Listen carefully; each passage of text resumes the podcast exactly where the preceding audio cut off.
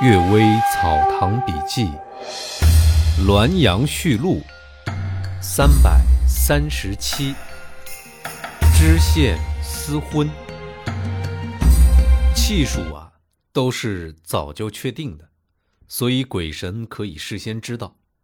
但是有些事情还未有萌芽，有些人还没有想法，又不是关系到吉凶祸福、因果报应之类。只是游戏琐碎不值得说的事儿，绝对不是阴间记载所能预先注明的，但也往往能提前知道。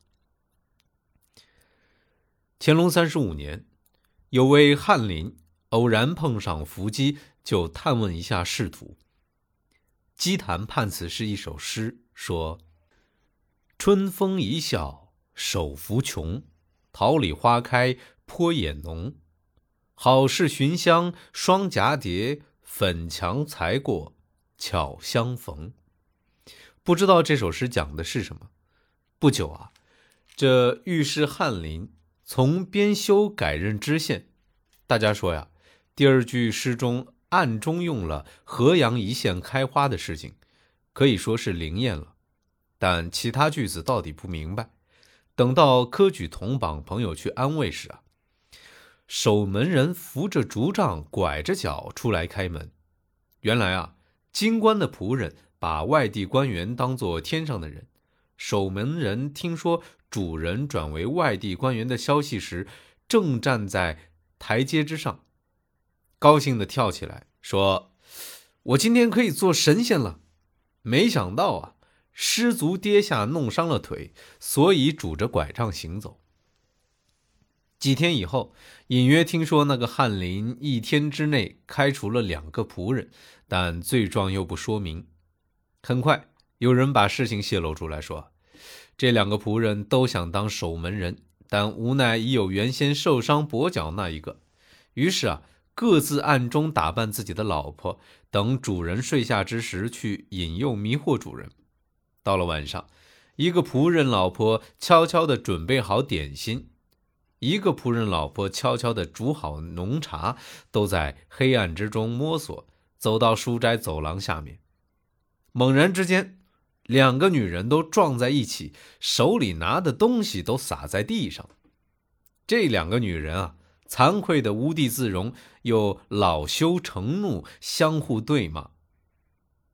主人也不想多追究，就把这两个仆人都打发走了。于是诗的第一句、第三四句都应验了。这个祭坛上可以说是灵鬼，但何以能够提前知道这件事情呢？始终没有道理好讲。据说呀，这马夫人雇佣一个做衣服的女人，曾在那一家做过。说那两个仆人计划夺取守门人职务的事情是有的，最初并没有让老婆去勾引的意思，曾偷偷的。和一个狡猾的仆人商量，这狡猾的仆人给他们出了这个计策，又都和他们约定，当天有机会可以趁机进行，但又不让互相知道，以致双方都失败了。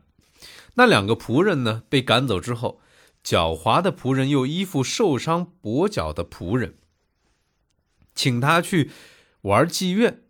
受伤跛脚的仆人知道了，这人肯定有阴谋。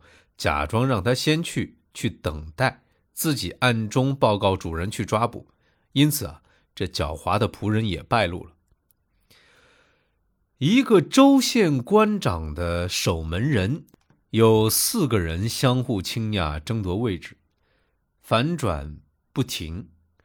黄雀螳螂的比喻，这就是个明白的例子。附带啊。把这件事情记录在这儿，用来揭示事情的险恶。第二个故事，归雁诗。我任兵部尚书之时，到良乡送征集往湖北的兵士，在长辛店旅社休息，看见墙壁之上有归雁诗两首。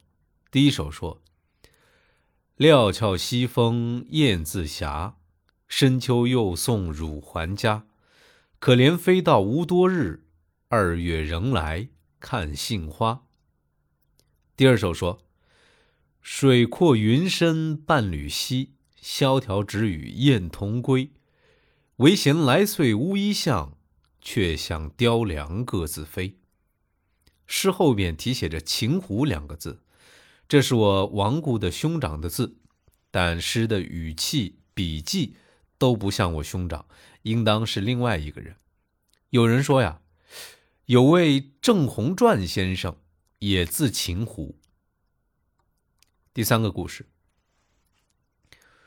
卓物安画扇。偶然间看见田松岩先生拿着一把画扇，笔墨秀雅圆润，很像文征明的风格。说是他的亲戚德之路所作。上面有一首诗，说：“野水平沙落日遥，半山红树影萧条。红楼人倚孤尊坐。”看我骑驴过板桥，风味自然超脱，有出尘的风致。还有德先生的题词，说诗是卓物安所作，图画呢便是画这首诗的意思，所以把诗一起抄录在这上面，大概也是喜爱这首诗的。田先生说呀，物安名卓里图。但不能详细的讲出他的经历，大概是长期担任微小的官职，性情文思高雅，但姓名却不显著。